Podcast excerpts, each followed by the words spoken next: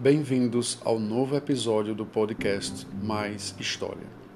Em tempos de isolamento social, essa ferramenta está sendo importante para debatermos as atividades de história com os alunos do nono ano da Escola Maria Heraclides Lucena Miranda.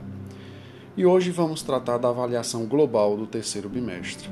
No dia 29 de setembro, eu postei uma videoaula com a correção comentada da prova e ao final, pedi para que vocês refletissem sobre quatro aspectos que envolviam não apenas essa avaliação, mas principalmente a própria ideia de avaliação da aprendizagem histórica. Confesso que fiquei extremamente feliz com o engajamento nas respostas. Realmente me senti em sala de aula com vocês, debatendo o assunto. Bem, vamos lá então. Comentarei cada um dos itens propostos na atividade a partir das respostas dadas, sem identificação dos alunos.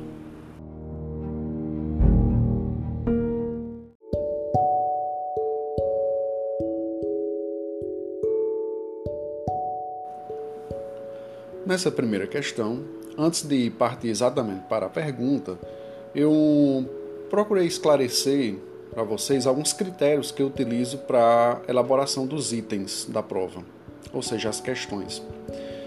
Então eu coloquei que nessa prova, exatamente, equilibrei o grau de dificuldade em quatro questões que eu considero um pouco mais fáceis, três questões com nível mediano de dificuldade e três questões que talvez apresentassem um nível de esforço de conhecimento um pouco mais avançado. Mas eu queria saber de vocês. Eu queria que vocês me dissessem, que vocês me passassem a impressão a respeito desse, desse grau de dificuldade das questões. Então eu perguntei: o que quero saber é o seguinte: em sua opinião e levando em conta sua experiência pessoal, o nível de dificuldade dessa avaliação foi. Eu coloquei então quatro alternativas: fácil, mediano, difícil muito difícil. Isso a prova como um todo. Bom, a imensa maioria dos alunos, 72,5%, até a data, eu faço questão de dizer que todos, todo esse levantamento, toda essa estatística que eu vou colocar aqui nesse podcast, está levando em consideração o dia que eu gravo, portanto, esse episódio.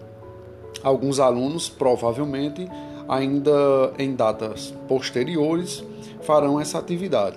Mas até o dia que eu a, a, fiz essas observações, 72,5% dos alunos tinham considerado a prova de nível mediano, ou seja, não acharam a prova fácil, não acharam difícil ou muito difícil. Até esta data, nenhum dos alunos que respondeu considerou a prova muito difícil.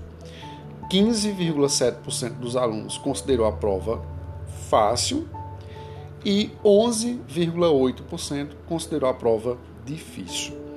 Então eu confesso para vocês que tive uma, uma, uma preocupação em relação a isso quando eu elaborei a avaliação, devido ao fato de nós não termos tido um contato antes do início da quarentena.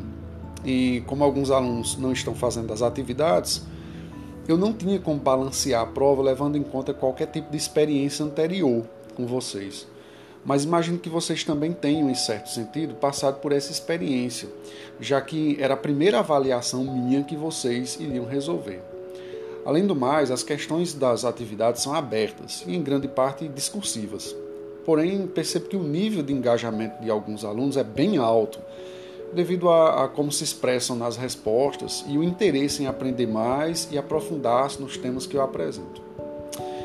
Desses eu tinha, eu não tinha dúvida que se sairiam bem na prova, mas pela resposta de vocês à minha pergunta, percebo que o receio que eu tinha de alguns é, assim de uns itens que eram mais difíceis, né, que eu considero com um nível mais elevado na prova, é, não tinha fundamento, né, já que a imensa maioria considerou a prova é, fácil ou no máximo no nível mediano. E já que ninguém né, pelo menos até essa data, considerou a prova muito difícil. E aí eu insisto, apenas 11,8% consideraram a avaliação difícil, quer dizer, uma minoria. Agora, uma coisa é não ter a impressão que a avaliação estava difícil. Ou muito difícil, e a outra é obter um resultado satisfatório. Infelizmente, alguns não conseguiram, mesmo tendo considerado a prova fácil ou de grau médio de dificuldade. Embora eu tenha achado muito interessante essa sinceridade, talvez um reconhecimento de que se precisa estudar mais na próxima vez, é bom dizer que alguns ficaram com médias baixas, por não terem resolvido as atividades, parte delas ou todas. Vamos mudar esse quadro, pessoal, no próximo bimestre, né? Agora no quarto bimestre. Procurem não acumular atividades, né? Procurem fazer dentro do prazo, certo? Vamos para a próxima questão.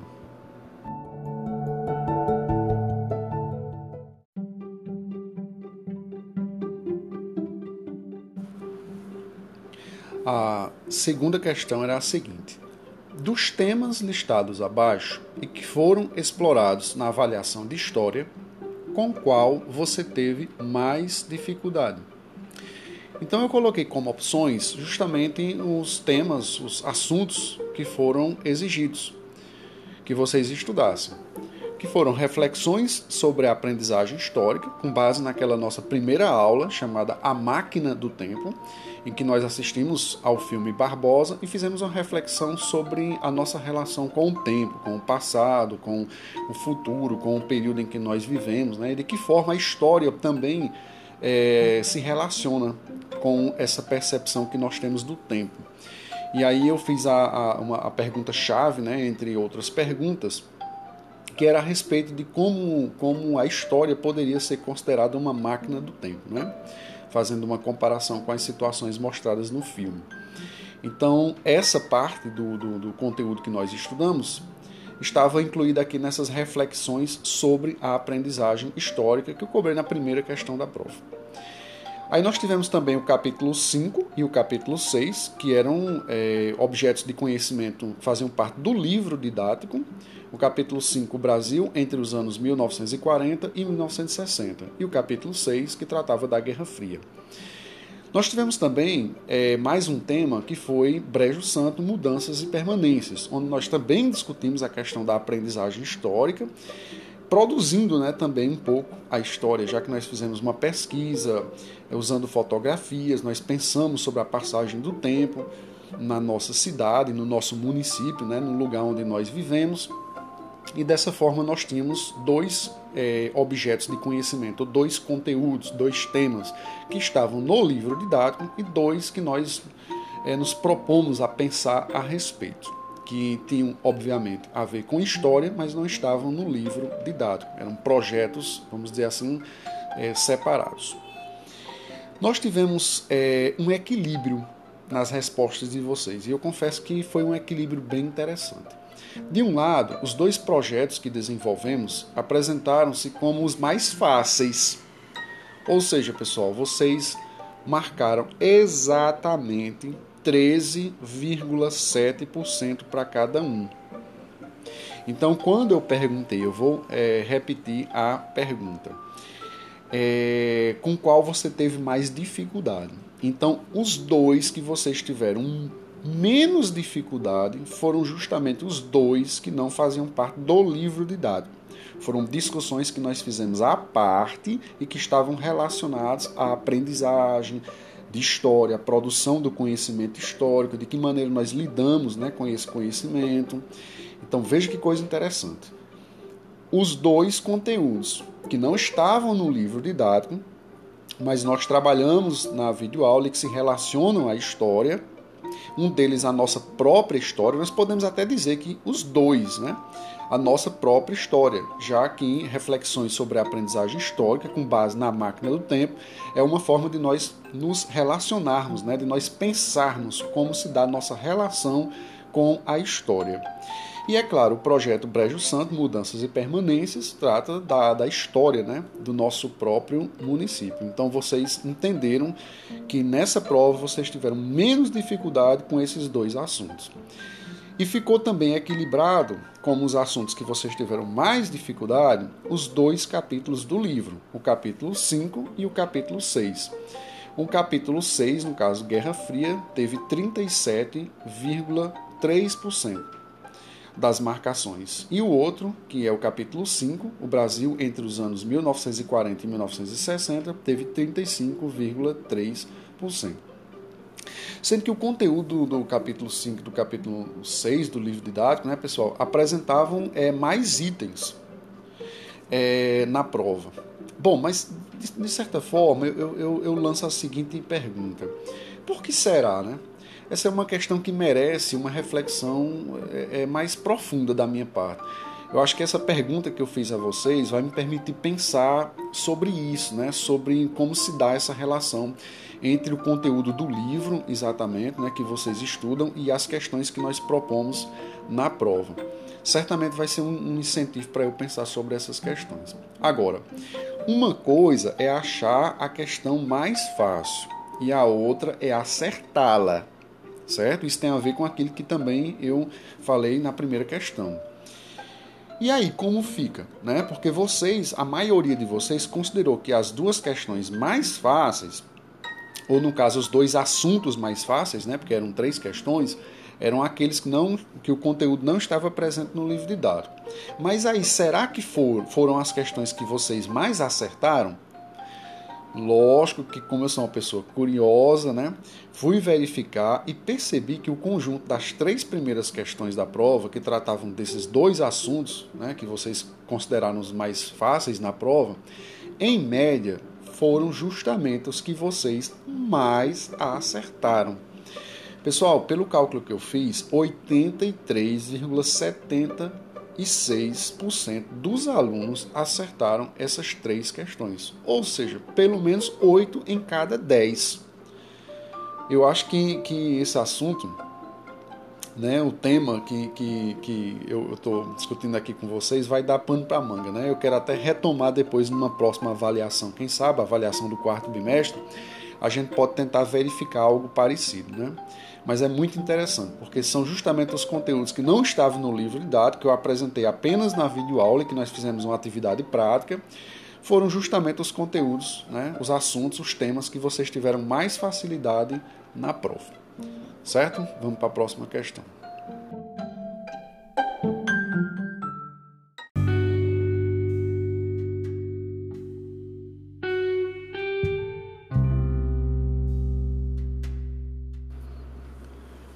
Nessa terceira questão, eu propus a seguinte, o seguinte problema para vocês. Pensando na forma de ler e compreender as questões, ou seja, na forma como cada item é organizado, em qual ou quais dos elementos abaixo você teve dificuldade. Na videoaula eu expliquei a vocês que imaginei a possibilidade de permitir que vocês marcassem mais de uma, mas eu preferi que vocês apontassem aquela que de fato vocês tivessem mais dificuldade, ou que encontraram mais dificuldade nessa prova de história do terceiro bimestre.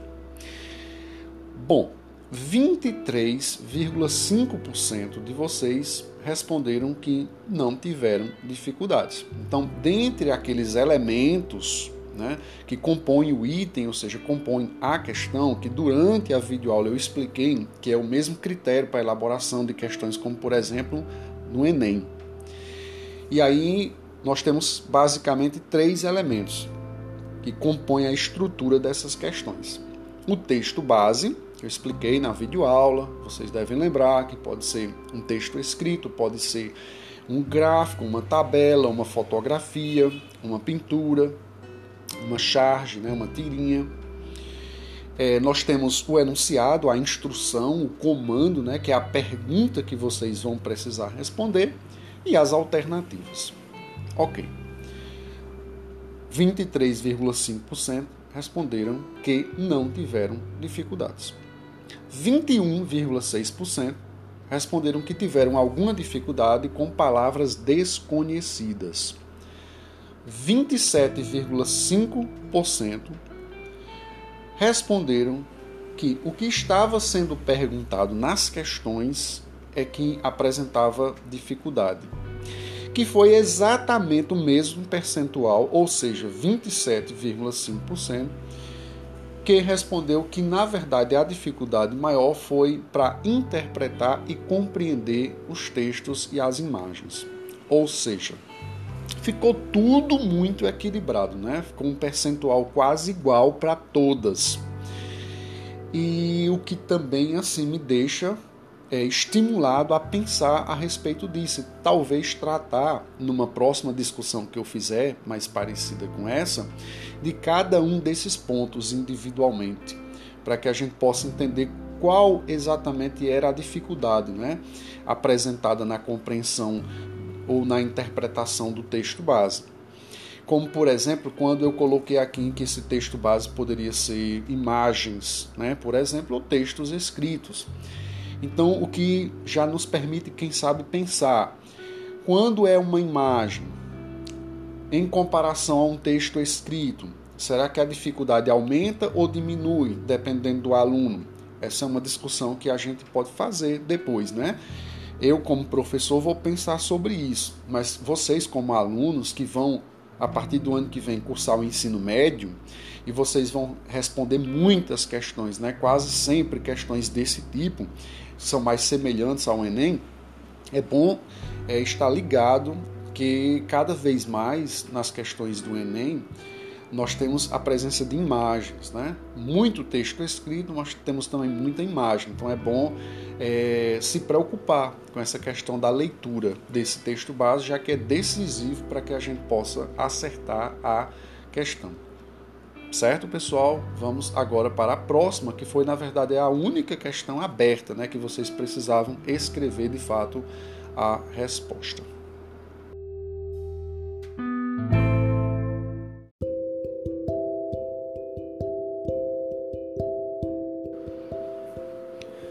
Bem, eu confesso para vocês que certamente essa quarta questão era aquela que eu estava mais curioso pelas respostas de vocês. Eu coloquei um texto base, escrito pelo professor e historiador Ronaldo Weinfas, que tem como título Por que aprender história? Eu não vou ler o texto agora, mas na pergunta eu coloquei assim: Segundo o professor Ronaldo Weinfas, a história não serve apenas para que a gente memorize informações sobre o passado. A partir dessa ideia, responda o que deveria ser cobrado do aluno na prova de história. Pessoal, apesar de o acesso à informação ainda ser uma coisa muito importante, já que na escola não devemos estimular uma opinião sem base, sem fundamento, o ensino de história não deve ter como objetivo a memorização dessas informações. É o que nós vamos fazer a partir delas que devemos nos preocupar, né? É isso com, com o que nós devemos nos preocupar. As avaliações são um ponto-chave nesse processo, na minha opinião. Pois o que perguntamos a vocês nas provas orienta o tipo de estudo que vocês fazem em casa. Mas vamos lá, vamos para as respostas de vocês à pergunta que eu fiz. Que, aliás, eu vou repetir. O que deveria ser cobrado do aluno na prova de história? Eu vou me limitar aqui a algumas respostas, porque realmente assim cada uma delas daria uma discussão mais ampla.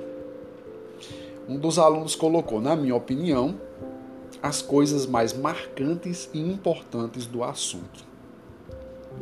Eu acho que esse é um critério que, de uma forma geral, norteia os professores de ciências humanas, principalmente de história, eu arrisco dizer. Norteia, o que significa isso exatamente? A gente pensa em fazer exatamente isso como o nosso objetivo. O nosso objetivo é justamente porque a gente não pode perguntar a vocês tudo, né? Que nós explicamos ou que tem no livro de dados. Não seria esse o propósito. E aí nós vamos ter que perguntar apenas algumas coisas, e essas coisas deveriam ser as mais importantes. Agora a gente tem que levar em consideração que o que é mais importante para um pode não ser mais importante para outro, né? Então isso é uma questão subjetiva. E aí eu não estou comparando só os alunos e os professores. entre os próprios professores pode, são pessoas diferentes, cada um tem sua opinião e individualidade e cada um tem sua visão também daquilo que deveria ser ensinado né? e cobrado dos alunos. Então, assim, de uma maneira geral, concordo com a resposta, mas é importante pontuar que é uma questão subjetiva. Depende da opinião de cada um o que é mais marcante ou importante, certo? Outra pessoa, principais pontos do que está sendo estudado. Então, tem a ver com, com a primeira resposta que eu escolhi, né? Ou seja, é, os principais pontos podem ser entendidos como aqueles que o professor destacou na aula. Então, é, vou dar uma dica a vocês que vai servir para sempre. Né?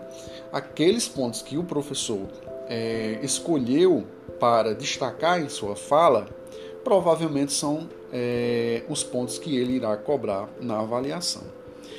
Uma história mais relevante, onde os alunos fiquem com vontade de aprender e que os alunos também fizessem sua parte. Ótimo, ótimo, muito boa essa colocação, porque a ideia da relevância daquilo que é também considerado importante a gente já tratou. Né? Relevante no sentido de importante é também subjetivo, já que cada um pode achar né, o que é importante e uma outra coisa. Mas a ideia que é colocada aqui, de que o aluno também faça parte, é muito interessante. E eu estou colocando para vocês exatamente essa função agora. Quando eu pergunto a vocês o que é que vocês acham que deveria ser cobrado na prova, eu estou dando a oportunidade a vocês de me dizerem, né? E dizerem a todas as pessoas que estão ouvindo essa fala aqui no podcast que vocês querem que isso seja feito. Então é uma forma né, do aluno também estar participando, considerando né, aquilo que ele acha mais importante. Outra, sua interpretação sobre os fatos estudados, suas opiniões sobre fatos e deve ser cobrado um estudo da matéria. Muito, muito, muito bom, muito bom mesmo. Aqui nós temos duas considerações válidas. Deve ser cobrado o estudo, ou seja, as informações, o aluno precisa aprender o aluno precisa ter uma opinião fundamentada com base justamente nesses conteúdos que são escolhidos, né, que são selecionados para que ele estude. Agora, não, não a memorização, certo? Como já foi falado antes, a preocupação não deve ser que o aluno decore, né, como se diz também, o conteúdo é preciso que ele saiba opinar, por isso que o aluno coloca muito bem suas opiniões sobre fatos. Mas esses fatos precisam ser conhecidos, não é verdade? Então, por isso ele tem que estudar a matéria. Bom, eu selecionei duas respostas aqui que colocam a questão do presente. Eu escrevi até assim nas minhas anotações: a questão do presente, do tempo presente. Poderia ter histórias do presente também, para ser mais fácil para os alunos né, aprenderem com mais facilidade. Foi colocado dessa forma. A ideia de que o aluno aprende com mais facilidade as coisas que estão no tempo né, da vida dele, ou seja, as coisas que estão acontecendo agora, enquanto ele está vivendo, né, na contemporaneidade dele, portanto. É muito interessante e eu vou comentar depois que eu ler essa outra. Deveria ser cobrado a nossa opinião crítica e o nosso ponto de vista sobre assuntos relacionados à atualidade, que também seria algo interessante a ser abordado nas avaliações. Muito bom, muito bom mesmo. Vocês devem ter percebido nas aulas, principalmente as aulas do conteúdo capítulo 5 e 6, que frequentemente eu digo isso, que nós precisamos fazer relação entre aquilo que estamos estudando, que é o passado, porque o que nós estudamos na história é quase sempre o passado, ou de fato é o passado, mas não para saber o que aconteceu no passado simplesmente, mas para que nós possamos nos orientar de alguma forma né, na nossa vida a partir dessas informações. Nós só vamos poder fazer isso se nós relacionarmos a nossa vida, portanto, presente ao conhecimento que nós adquirimos a respeito do passado. Não é assim? Falando assim parece uma coisa fácil, mas na verdade é muito difícil. É difícil para vocês como estudantes e é difícil para nós enquanto professores. Acreditem, nós somos também estudantes, nós somos também alunos, né? Sempre. E nós somos pessoas que vivem na sociedade, que vivem no presente e que também querem fazer uso dessas informações a respeito do passado. Mas como é que nós vamos fazer isso? Então, nós todos juntos temos que é, produzir essa compreensão, né? essa relação entre o passado, o presente e as perspectivas que nós temos a respeito do futuro. Então, muito bem colocado por vocês, viu? Vamos fazer sim, vamos fazer sim, cada vez mais nas avaliações, pontuar coisas a respeito do presente. Gostei demais e não foi só essa pessoa que colocou isso, viu? Outras pessoas colocaram também. Bom, eu, eu até escrevi aqui situações mais subjetivas que eu, que eu gostaria de colocar, né, que vocês também é, responderam. Deveria ser cobrado mais a questão da opinião pessoal do aluno, o que ele acha a respeito do conteúdo. Muito, muito bom, pessoal, que coisa massa, né? A ideia de que vocês podem e vocês, na verdade, devem se posicionar a respeito do conteúdo.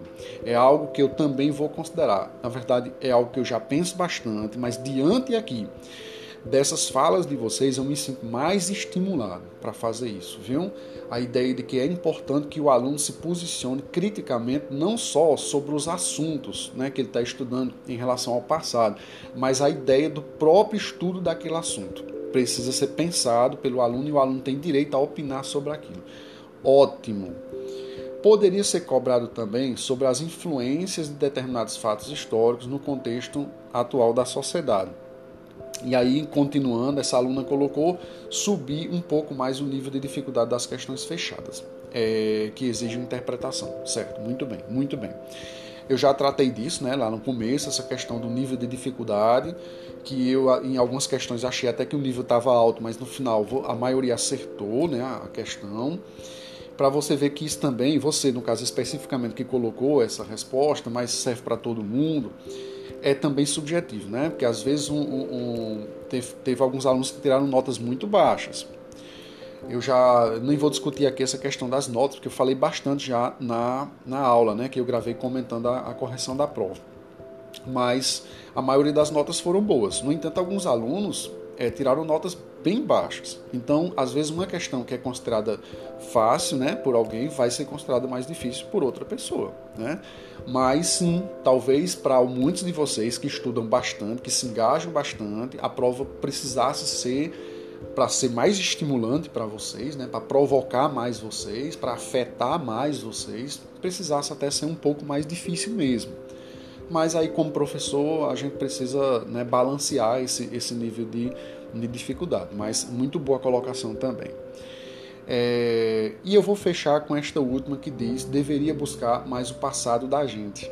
Aí ela colocou que adorou né, esse projeto que a gente realizou de Brejo Santo, é, Mudanças e Permanências.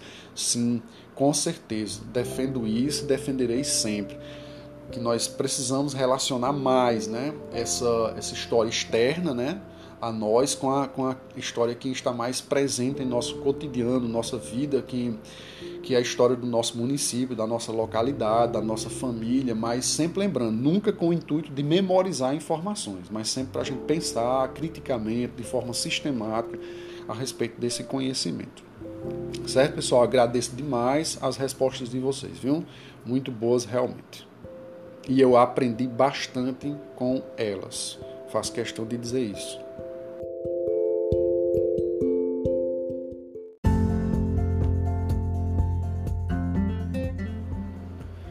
Chegamos ao final de mais um episódio do podcast Mais História.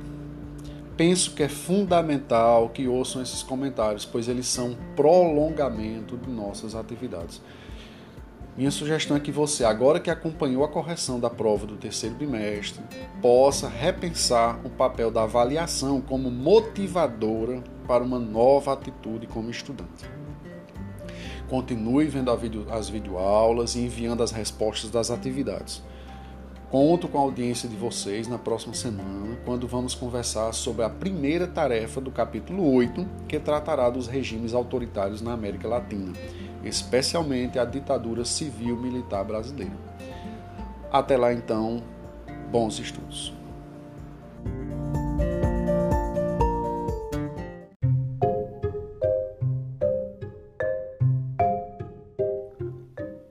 Você está ouvindo o podcast Mais História. Entre tantas outras ferramentas digitais que agora fazem parte do nosso cotidiano escolar, usamos essa para comentar as atividades da semana. e hoje vamos tratar dos questionamentos feitos a partir da videoaula Autoritarismos na América Latina, primeira parte do estudo do capítulo 8 do nosso livro didático. Tudo pronto? Vamos começar então.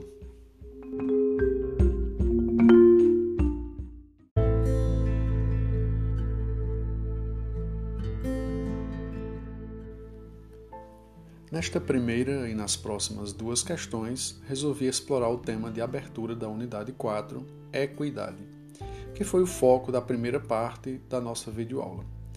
Veja bem, como iremos dedicar uma atenção bastante intensa nas próximas semanas ao estudo das ditaduras latino-americanas, especialmente a ditadura civil-militar brasileira, achei que deveria reservar um espaço maior nesta atividade para o debate em torno do conceito de equidade e sua possível aplicação na sociedade em que vivemos.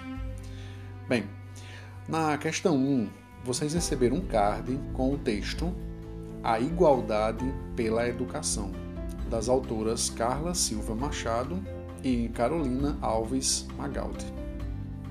Ao final da leitura, teriam que responder ao seguinte questionamento a educação é um dos instrumentos mais importantes para a promoção da equidade.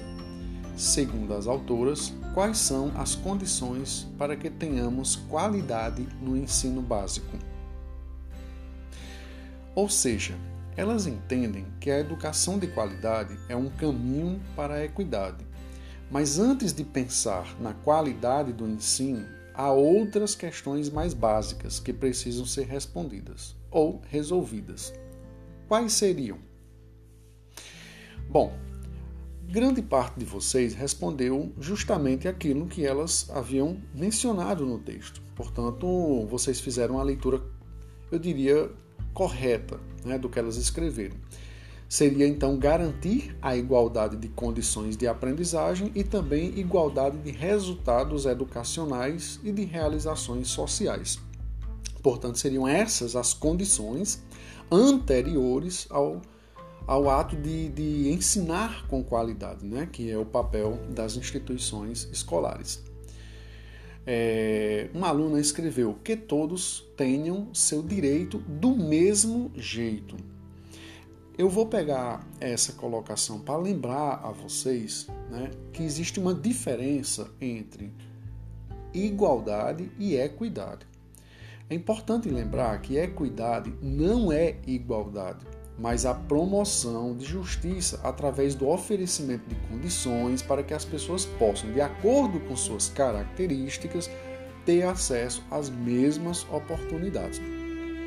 Então, é, por mais que se queira promover uma igualdade de condições, nós não podemos pensar a equidade como sendo igualdade, né? porque elas não são exatamente a mesma coisa.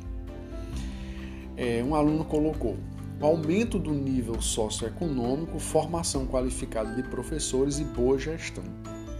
Eu estou destacando aqui essa resposta porque algumas foram parecidas no sentido de alguns alunos terem colocado coisas que as autoras não mencionaram, nem direta nem indiretamente no texto. Então eu chamo a atenção de vocês para esse cuidado como a questão pedia para que vocês né, citassem aquilo que as autoras, no texto que escreveram, é, disseram que era fundamental que se resolvesse antes no Brasil para que nós tenhamos né, essa educação de qualidade, seria interessante que vocês procurassem se ater às informações do texto. Embora eu não discorde de grande parte do que vocês escreveram, né? como por exemplo essa opinião que eu separei, onde menciona a questão socioeconômica né, das pessoas e também a qualidade da gestão e a própria qualificação dos professores. Todas essas coisas aqui são de fato interessantes e importantes. Uma outra pessoa colocou que, na opinião dela, ou seja, os problemas em minha opinião, aí citou a falta de transporte, por exemplo, e outras questões, né? É, citando inclusive até agora o tempo da pandemia no que se refere à falta de internet. Então, é assim, a falta de internet, sim, eu acho uma coisa muito importante é, ser colocada até como um exemplo do que as autoras falaram, porque quando nós não temos é, as mesmas oportunidades, né? quando as pessoas não têm a mesma oportunidade, obviamente essa educação de qualidade não pode ser pensada. Imagine nessa situação de pandemia, como foi colocado aqui na resposta, alguns alunos têm acesso à internet, alguns alunos têm acesso a uma internet muito rápida e outros sequer têm acesso à internet. Então eles não têm a mesma oportunidade. Então nesse caso aqui, como é que a gente vai promover essa equidade? Então esse exemplo foi ótimo mesmo, né? É, algumas outras pessoas colocaram é, respostas que tipo assim, não não vou aqui dizer se estão certas ou erradas porque eu creio que seja a opinião, né? É, do aluno, de cada um dos alunos, que, que deva ser considerada para a gente discutir. Mas, por exemplo, algumas colocações como ter que ser rico por exemplo, né, ou ter que ser branco, é, eu, eu não vejo assim, certo? Mas respeito a, a opinião é, de vocês que colocaram, não foram muitos alunos, mas alguns colocaram, né? Que para você ter essa educação de qualidade é preciso ter uma condição econômica, uma condição material, e, e, até a questão da cor da pele foi citada, né? E é estatisticamente comprovado que, de fato, os brancos e as pessoas mais ricas que têm acesso a uma escola privada, né? uma escola particular, às vezes uma escola cara, né? Elas vão ter mais oportunidades, sem dúvida alguma. Mas é, eu penso que nós não vamos ter, e as autoras, eu, eu, eu penso que elas também não, não falaram isso, ou não escreveram isso, né? Para que a gente tenha uma educação de qualidade, é necessário sim que algumas condições sejam, sejam resolvidas, como por exemplo o acesso de todos à educação, que elas falam até, né, que só complementando aqui a primeira resposta, é, essa já foi quase que resolvida integralmente. Né? Ou seja, se as pessoas não estão na escola, nós não podemos pensar numa educação de qualidade para elas. Mas aí, como as autoras também reconhecem, esse problema foi praticamente todo ele resolvido, porque hoje nós temos, os alunos têm acesso à escola. Mas é necessário que uma série de outras condições né, sejam é, criadas para que esse acesso à escola não seja pura e simplesmente a única coisa que a sociedade precisa fazer para que a educação de qualidade exista. Lógico que quando, por exemplo, a aluna colocou aqui que o transporte né, é uma coisa importante, sim, sim, o transporte é uma coisa importante, sim, sem dúvida alguma. Sem dúvida alguma, o transporte é uma coisa importante, porque se você, se o aluno não chega à escola, não faz, como é que você vai é, alegar que as pessoas têm acesso à escola simplesmente disponibilizando as matrículas? Vamos supor que as escolas ah, existam e que haja vagas né, para todos os alunos. No entanto, há alguns alunos que, se não tiver um transporte fornecido né, pelo poder público a ele, ele não vai chegar na escola. Então, como é, é, como é que a equidade vai estar sendo promovida nesse caso? Vamos supor uma outra condição.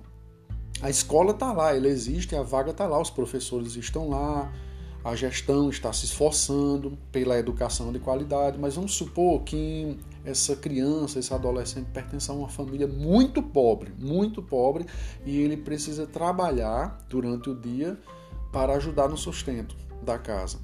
Então, se essa pessoa não vai para a escola porque não tem condições, né, de já que tem que trabalhar, como é que essa equidade vai estar sendo promovida? Então é necessário que haja qualquer tipo de incentivo financeiro, né, para aquela família, para que aquela pessoa é, consiga ir para a escola. Então, se tem famílias que os, a, os pais pagam caro uma mensalidade para o filho estudar, há outras famílias que precisam receber algum tipo de incentivo financeiro para que a, a, elas possam estudar, né? Mas aí eu, eu não acho necessário é, que essas famílias sejam ricas, né? E, e, com certeza não, não é necessário também que sejam brancos, né? Nós temos tantos casos de pessoas é, que conseguem né, alçar é, voos altos né, através da educação. Na nossa própria cidade nós temos tantos exemplos. Eu acho que na nossa cidade, né, assim como em outras cidades do Brasil, nós temos escolas públicas de qualidade, com professores esforçados, com gestões altamente competentes né, e que conseguem com certeza oferecer uma, uma, uma, uma educação de qualidade, mas a gente sabe que a nível de, de país, né, pensando assim a sociedade brasileira como um todo, é, de fato a gente ainda precisa dar passos é, muito largos né, para a gente conseguir promover essa equidade através da educação. Mas só para finalizar, então, elas falam que é necessário haver a igualdade de acesso à escola, né? que a gente sabe que pelo menos as vagas existem para todos, mas ainda existe uma condição ou outra que dificulta o acesso. É, as condições educacionais né, para que haja essa educação de qualidade e também os resultados educacionais, que nós sabemos que há uma distorção grande né, em relação a alguns lugares e principalmente em relação a escolas é, particulares ou escolas públicas. Ok, pessoal? Vamos para a próxima questão.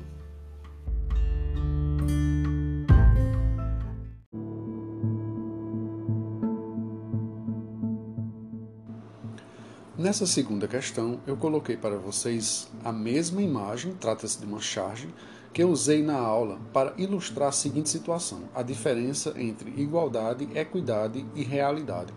Ou seja, quando, dado um certo problema, seriam aplicadas a regra da igualdade ou da equidade. Além disso, há uma terceira situação em que no desenho é descrita como realidade, sugerindo que essa é a situação mais comum. Na imagem, nós temos três garotos tentando assistir a uma partida de futebol, a um jogo de futebol.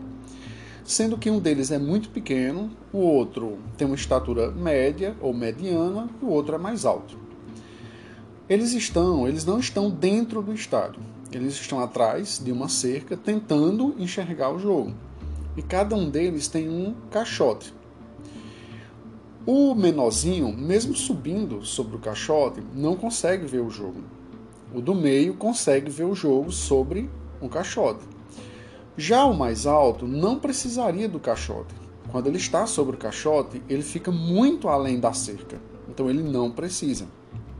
Essa situação é descrita como igualdade, ou seja, em que todos eles, os três garotos, têm as mesmas condições exatamente para ver a, ao espetáculo esportivo.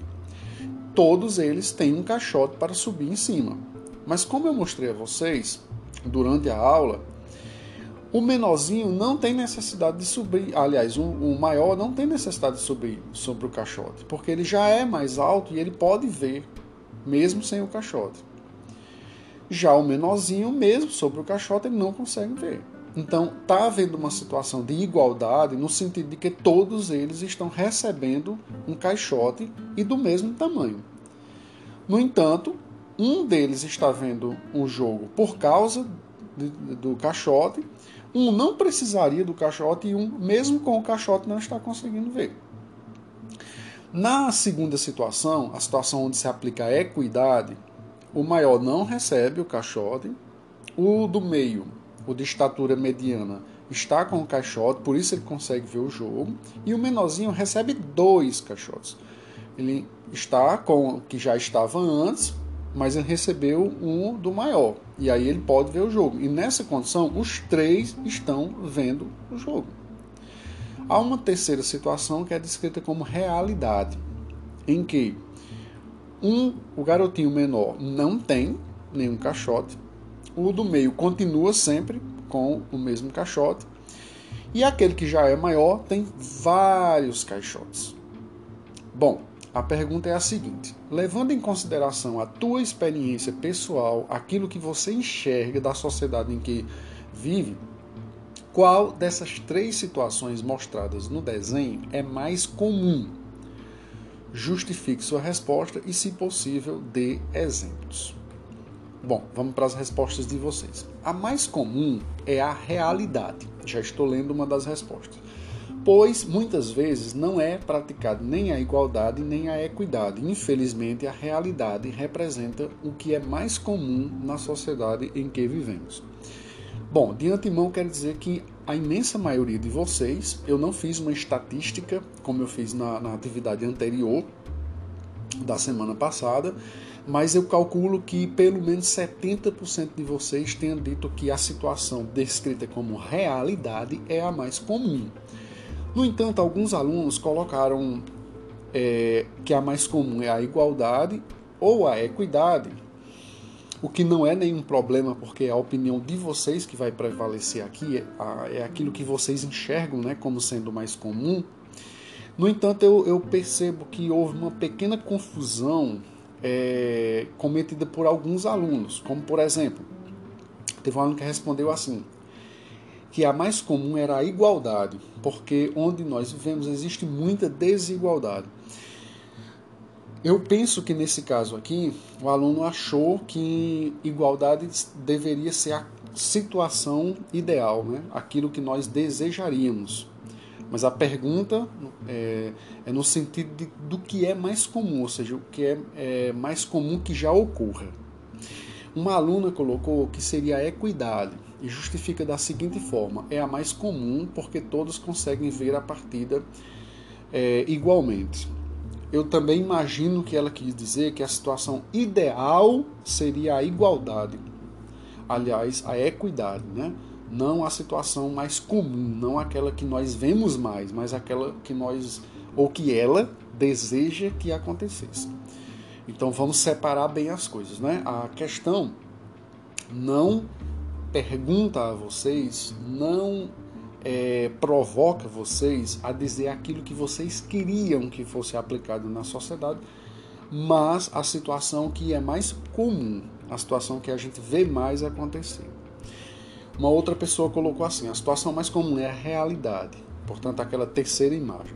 Pois no país em que vivemos a desigualdade é muito grande, tanto que somos o sétimo país mais desigual. Achei muito interessante que ela usou um dado né, que eu tinha passado na videoaula. aula Enquanto temos grupos sociais cheios de privilégios e oportunidades, temos outros que não possuem absolutamente nada, nem mesmo comida para se alimentar de forma adequada. Aí ela cita uma imagem, eu achei muito interessante esse exemplo. Uma imagem clássica, palavras dela, uma imagem clássica que representa essa desigualdade é uma foto de um condomínio de luxo e uma favela ao lado. Essa foto sempre aparece com frequência nos livros escolares. Olha, essa foto é do fotógrafo Tuca Vieira, certo? E na imagem que tu citou aqui, nós temos a favela de Paraisópolis, no caso em São Paulo, vizinha a um prédio, um prédio de luxo, né? Do, do Morumbi, certo? Nós temos o bairro, o, bairro ali do Morumbi, né? E, e, ao lado nós temos a favela de Paraisópolis. Então é uma situação bem, bem realmente é, típica do Brasil, né? principalmente nas grandes metrópoles, ali numa mesma região você tem essa condição de desigualdade muito à vista. Bom, vou para outra resposta. O mais comum é claramente o terceiro. E um exemplo bastante claro é a distribuição de renda do país. Então, segundo a, a, essa resposta aqui, aquela imagem que, que é no caso a terceira imagem, que mostra aquele que é mais alto, em cima de vários caixotes, né? E, e o pequeno não conseguindo ver o jogo porque ele não tem nenhum caixote, é uma situação típica que pode ser, no caso, exemplificada pela desigualdade é, é, é, que caracteriza a sociedade brasileira, né? principalmente essa desigualdade econômica. Bom, mais uma resposta, realidade sem sombra de dúvida. Enquanto uns precisam de muito, outros esbanjam e desprezam coisas mais importantes é, que outros não têm. E para finalizar, gostei bastante dessa resposta que diz que o que prevalece é a realidade, porque a nossa sociedade ainda, né, na nossa sociedade, ocorre muita desigualdade, principalmente quando falamos de escolas públicas e particulares eu achei interessante porque trouxe à tona a discussão que foi feita anteriormente, né, na primeira questão. Beleza? Vamos para a próxima.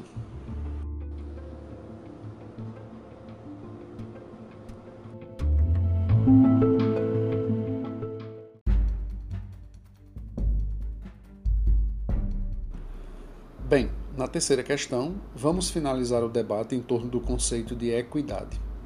Nesse caso, através de um desenho que eu coloquei para vocês, temos uma situação em que animais de diferentes espécies estão fazendo um exame de seleção. Um pássaro, um macaco, um pinguim, um elefante, uma foca, um peixe e um cachorro. Diante deles há um avaliador que vai propor aos animais um desafio, que é o de subir em uma árvore que está próxima a eles. Eu perguntei a vocês: a situação mostrada nesse desenho promove a equidade? justifique a sua resposta. Houve alguma divisão. Algumas pessoas responderam sim, que a situação mostrada no desenho promove a equidade, mas eu creio que a maioria, ou pouco mais da metade, colocou que não. Eu separei aqui duas respostas de cada uma das opiniões. Sim, porque é uma apreciação e um julgamento justos. Sim, todos fazerem a mesma coisa com direitos iguais é um julgamento justo. Vamos para outras respostas que, no caso, discordam dessas duas. Não, pois a equidade é um modo justo. Essa situação mostrada no desenho não é nem um pouco justa, pois alguns desses animais não têm condições de subir em cima da árvore. O desenho retrata a igualdade, não a equidade. A outra, não, pois boa parte desses animais não possuem habilidade de subir em uma árvore, já que não é da sua natureza poder fazê-lo. Pessoal, é sempre importante considerarmos que as pessoas né, podem ter opiniões diferentes, podem interpretar e compreender né, é, as situações de forma distintas. Mas é importante levar em consideração aquilo que nós estudamos. Então, segundo o que eu apresentei a vocês sobre o que é, o que seria equidade, e o próprio livro didático, na abertura da unidade, caracteriza né, e conceitua também a equidade Nessa situação que eu apresentei para vocês, nesse desenho, não é aplicado o princípio da equidade. Nós não podemos confundir igualdade com equidade. De fato, como disse aqui uma, é, uma aluna, nós temos uma situação em que a igualdade está sendo aplicada, já que todos têm que fazer a mesma coisa, mas esses animais possuem habilidades características diferentes. Lembram daquele exemplo que abre a unidade 4 no livro de vocês, em que há uma fila né, para atendimento no hospital? Todos estão esperando a sua vez. No entanto, chega uma pessoa com uma emergência, uma pessoa, quem sabe, vítima de um acidente, essa pessoa precisa ser colocada na frente da fila, ela precisa ser a próxima a ser atendida, já que ela pode vir a falecer. Eu vou ler só mais uma resposta que eu acho que de certa forma resume tudo. Não, Pois, para que haja equidade, devemos levar em conta que todos nós não temos as mesmas características, nós não somos iguais. Nós temos os mesmos direitos, mas somos pessoas diferentes. Então, eu acho que, que de certa forma, a ideia é essa. Né? A promoção da, da equidade tem a ver com a promoção da justiça, para que todos nós tenhamos as mesmas oportunidades mas levando em consideração sempre que temos né, é, características distintas, diferentes, nós não somos pessoas iguais, então nós temos que tratar de forma diferente as pessoas que de fato são diferentes, né, que muitas vezes precisam de um apoio, de uma atenção social maior. Ok, pessoal? Vamos para a próxima.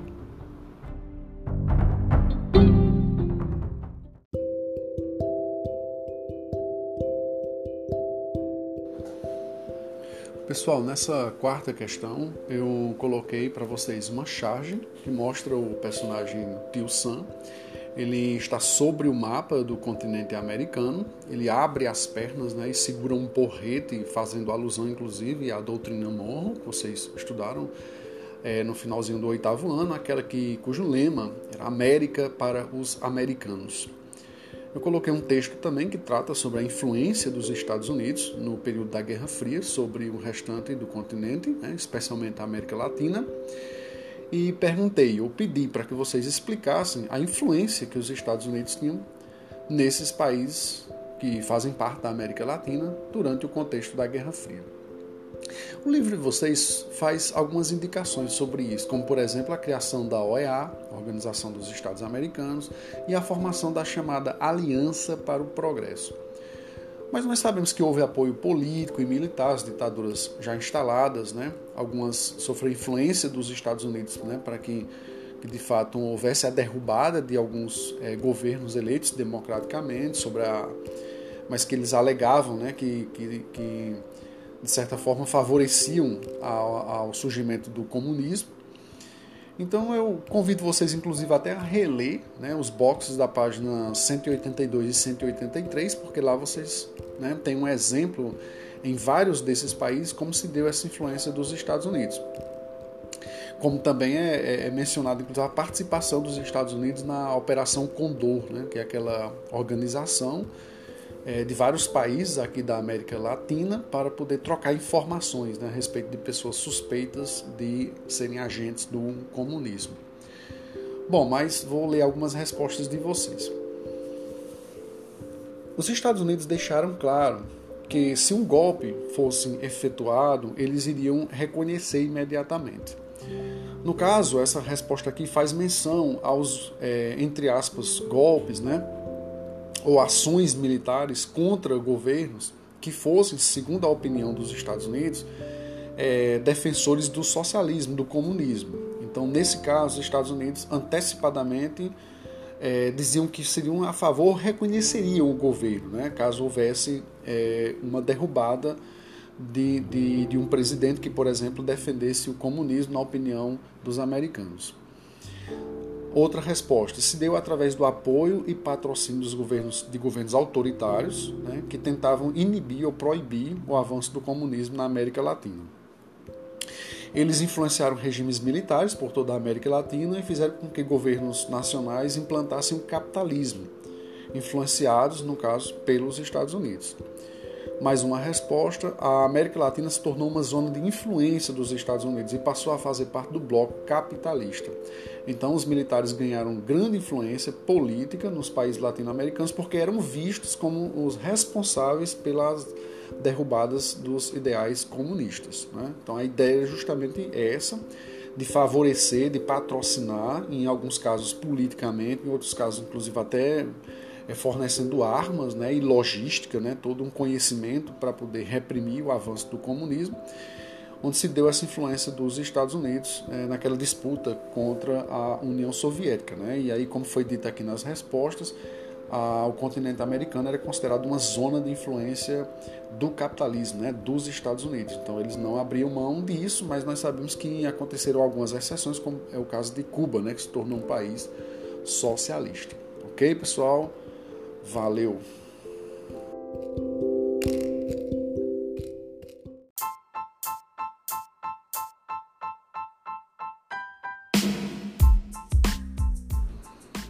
Chegamos ao final de mais um episódio do podcast Mais História. Minha sugestão é que, agora que viu as videoaulas, resolveu as tarefas e ouviu esta correção, releia a primeira parte do capítulo 8 do livro didático, que trata das ditaduras na América Latina no contexto da Guerra Fria. Assim você revisa o conteúdo e se prepara para a próxima aula. Até a próxima e bons estudos!